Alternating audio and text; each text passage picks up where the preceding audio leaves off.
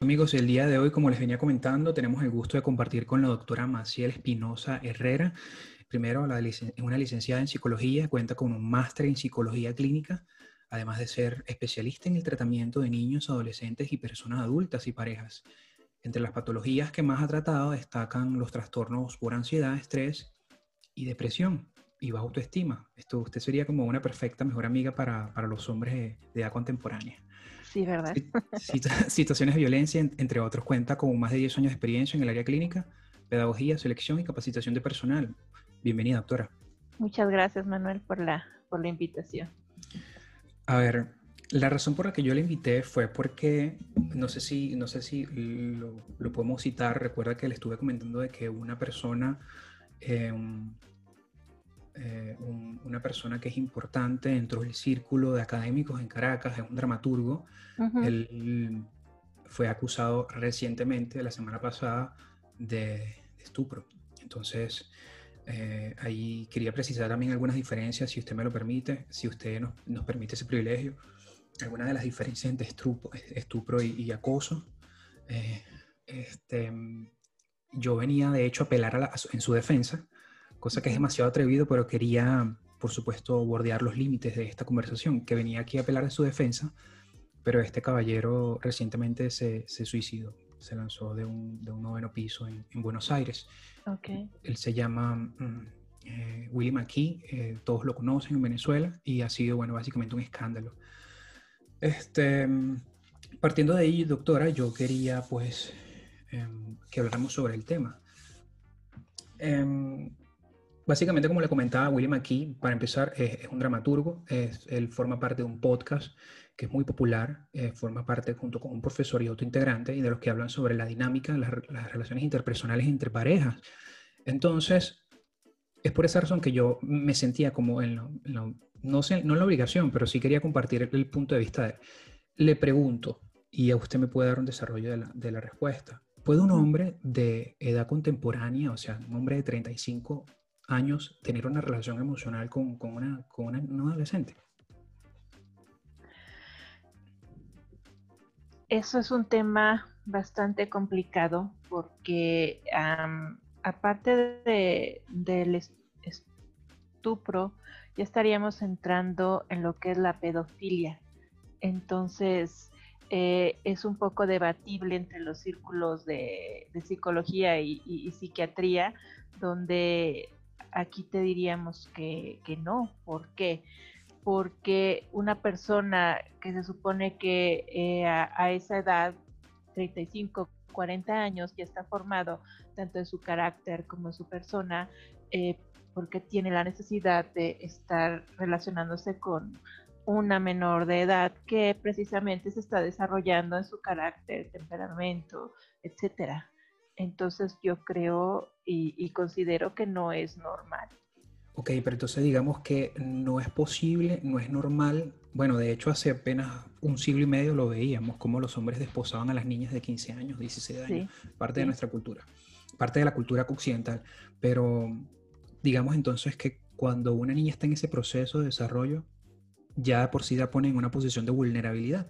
Es decir, que una, una relación amorosa, consensuada entre una adolescente y un hombre de 30 años no es normal. No, quizá ellas o ellos también, porque no, eh, eh, en su mentalidad eh, te van a decir que sí, que es amor, que están ah, totalmente prendados, enamorados de, de, la persona, pero no, ¿por qué? Porque se están desarrollando tanto su madurez como su, su madurez emocional. Entonces, no pueden decidir a ciencia cierta qué es lo que prefieren, qué es lo que quieren, qué es lo que no quieren. Tenemos eh, rabietas incluso de, chicos de 15, 16 años que parecen de niños de 5, entonces no creo que estén muy preparados para asumir o aceptar que, que, que, tengan una relación estable, llamémoslo, con un hombre de 35, 40 años. Bueno, existe una línea pues que separa lo ético de lo antiético y de lo legal o de lo ilegal. Entonces yo quería delimitar. Honestamente no conozco las legislaciones Supongo que variarán en, torno a algunos países, pero eh, supongo que no existe un umbral formal que diga que es, que es, que es ético o que es antiético la relación entre un adulto y un adolescente. No existe. Es decir, es una, esto es una precisión subjetiva de, cómo del desarrollo de los adultos o es decir a ver cómo lo explico el estupro por ejemplo no es ilegal no, aparentemente Venezuela no está enmarcado bajo ninguna legislación de que un hombre de 30 años, un adulto, no sé, no, no pueda tener una relación consensuada con una niña, con un adolescente. Que de hecho niña suena como un pedófilo. Entonces quiero, quiero rescatar los términos. Pero por eso pregunto, ¿en, ¿en, dónde se delimita lo ético y lo antiético pues en, esta, en este panorama? Eh, tienes mucha razón eh, en que en cada país eh, se delimita lo que es lo legal cada, cada país tiene su, su, su, código penal, por llamarlo de alguna forma, y cada país va, va a indicar eh, a qué edad una persona es, ah, digamos que, lo suficientemente madura, y lo digo entre comillas, para, para, aceptar o no una relación. Eh, sin embargo, por lo que yo he leído, en, en, al menos en los países de Latinoamérica, América, eh, todos coincidimos que eh, se, juzgaría estupro a una persona que al menos tenga menos de 18 años. Entonces yo creo que ahí sí ya entra lo legal. La dinámica en las relaciones, incluso entre, entre, entre mm, hombre, mujer, mujer, hombre, cuando el hombre es mayor que la niña o que, el, niño o que la mujer es mayor que el niño, ¿Existe alguna diferencia en, la dinámica de estos términos? Es decir, existe, ¿cómo es decir? ¿Existe como cierta flexibilización con que sea en el caso contrario o algo así? ¿Puede una mujer, una mujer adulta eh, tener una relación consensuada con un adolescente? Porque uno no escucha las historias de joven y, pues está ahí, no se denuncia. ¿Será porque vivimos en una sociedad machista o está la estructura patriarcal ahí presente de que no se puede denunciar ese tipo de cosas? Pero está presente. Es decir, no vemos a un niño de 16 años haciendo una denuncia anónima en Instagram sobre una mujer que, que pues acosó de él por tener poder, autoridad laboral o que se lleva influencia laboral. Sí, eh, como tú dices, ah, estamos en tiempos en los que eso se ve mucho y, se juega mucho con el clásico, no importa la edad, lo que importa es el amor.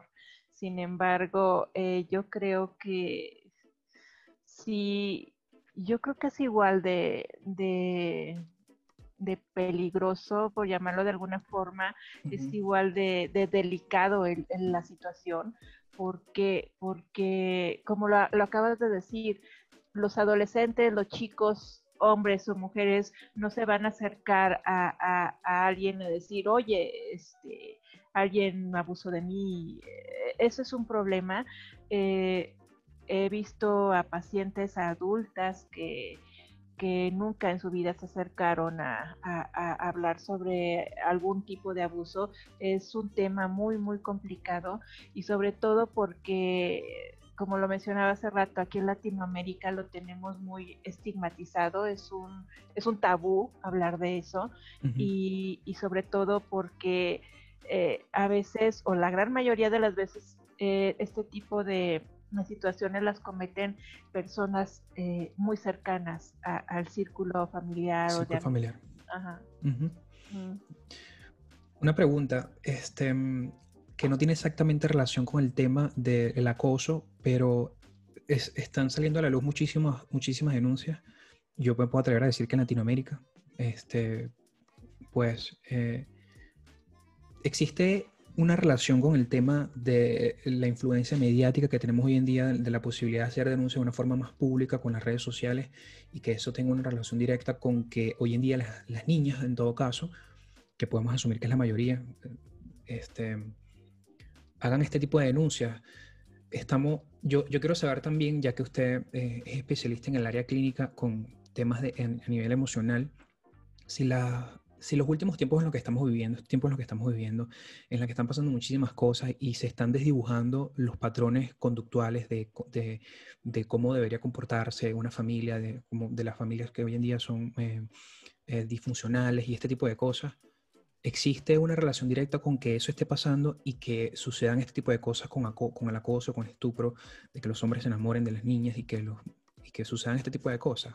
Estamos hablando de problemas contemporáneos, postcontemporáneos, pues en términos de, de fecha, hay una relación directa con lo que estamos viviendo hoy en día. Puede ser, sí, porque, porque tenemos más acceso a información rápida. Uh, hace algunos años, no muchos, en Estados Unidos se implementó lo, el, movimiento Me Too. Creo que a raíz de eso eh, le dieron voz no solo a mujeres, sino también a hombres que han sido eh, abusados de alguna forma.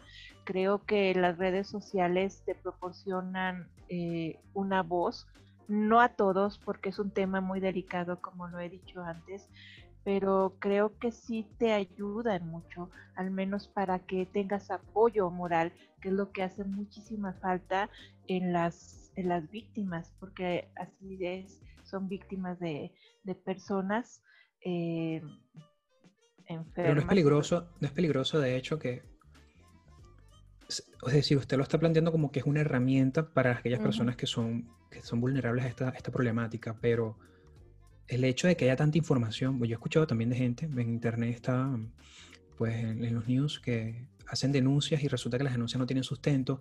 Hay muchísima gente denunciando. Eso es lo que yo pregunto, si hay una relación directa con que esté todo el mundo denunciando acoso con la forma en que se está viviendo hoy en día, pues en la sociedad, en la familia.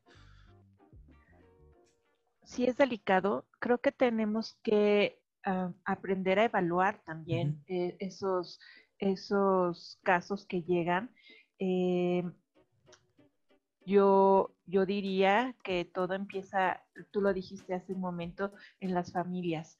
Últimamente o normalmente en esta época las familias eh, carecen de, de, son disfuncionales, llamémoslo de alguna forma.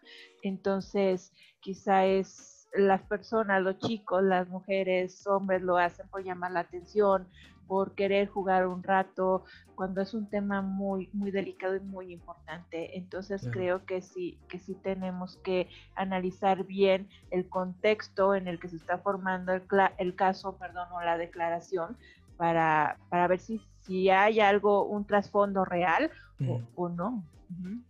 En este caso, en el caso de, de Willy McKee, asumo que lo había porque se terminó suicidando, entonces se sentía culpable, me imagino pero de, nos conmocionó a, to a, todos esta situación.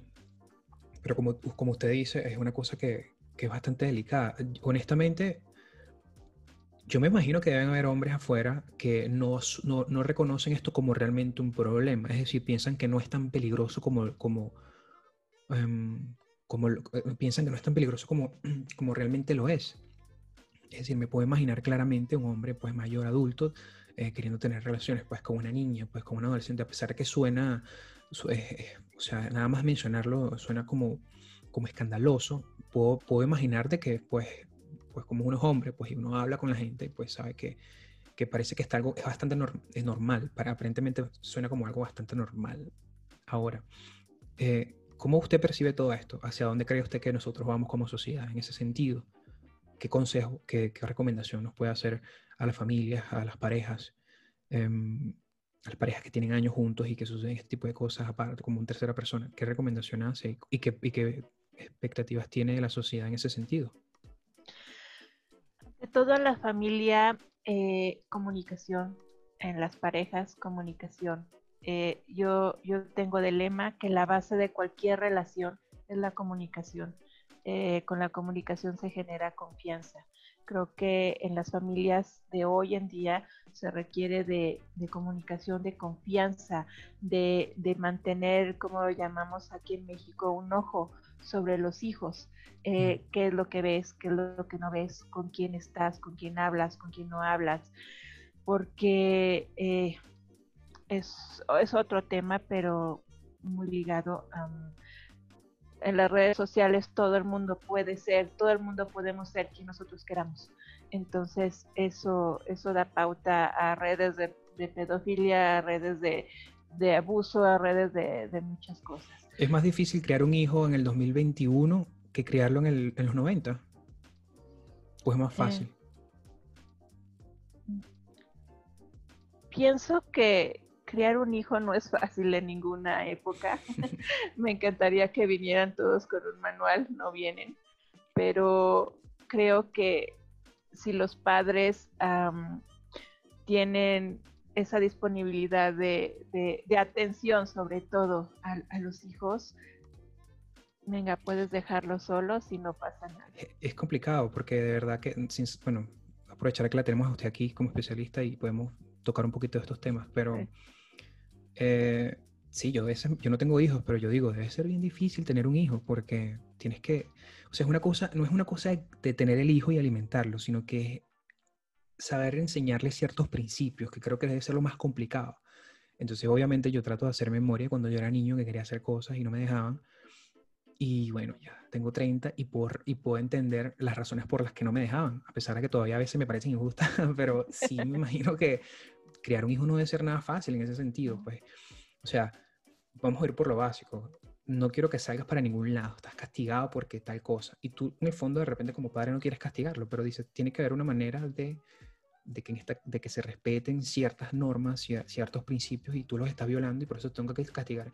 En el fondo no quiero, pero, pero en ese sentido creo que es muy, muy complicado. Por eso le digo, porque uno puede criar muy bien a su hijo, y también está el tema del acceso a la información allá afuera con los teléfonos y cómo, cómo un padre tiene que lidiar con eso. Usted como especialista, después, ¿cómo, cómo, cómo puede lidiar con eso? ¿Cómo lidian con eso los especialistas?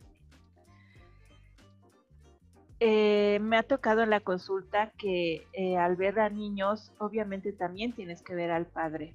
En este caso, eh, intentar crear una dinámica diferente con, padres e hijos, precisamente, eh, bueno, este, al niño crearle una, un espacio donde pueda hablar, donde pueda interactuar con papá y mamá, si papá y mamá trabajan, que tenga su tiempo de, calidad, no de, cantidad, que es lo que ahora normalmente se, se usa.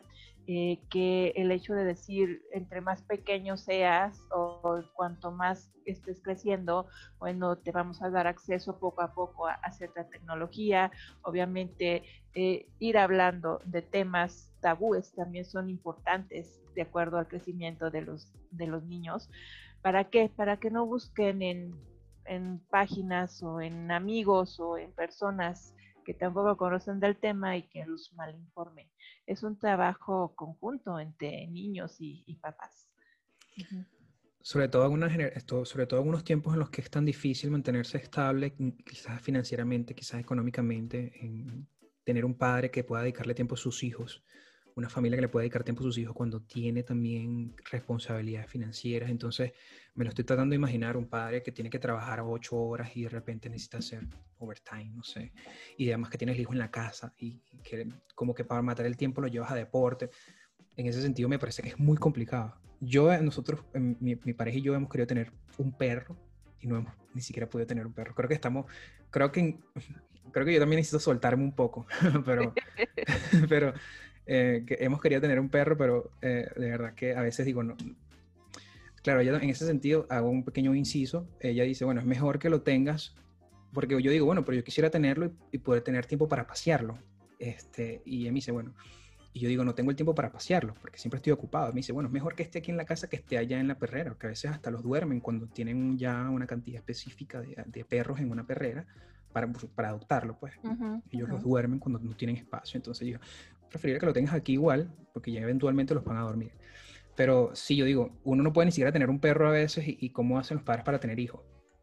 Pero, doctora, quería que usted me diera que un cierre, quizás que pudiese ser una recomendación final para los, para los padres que nos escuchan, y si eso pudiese tener una relación directa a la funcionalidad familiar con que los jóvenes hombres, eventualmente cuando se vuelven adultos, tengan esta proyección con las niñas jóvenes eso también tiene, tiene, que, tiene una relación directa con la forma de crianza de, nuestros padres, pues.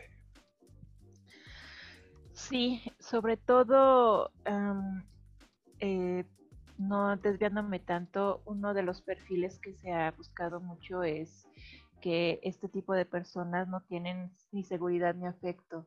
Entonces, probablemente a los padres hay que empezar por eso, darle seguridad y afecto a, sus hijos, eh, tenerlos siempre, eh, no vigilados, pero, pero sí eh, orientados a que cualquier problema, cualquier duda que surja en ellos, estar siempre buscándola en, las fuentes adecuadas, en este caso papá o mamá o, más miembros de la familia donde se pueda, donde se tenga la confianza de vida. Eh, irles enseñando que es bueno respetarse, tanto ellos como hombres como a las mujeres.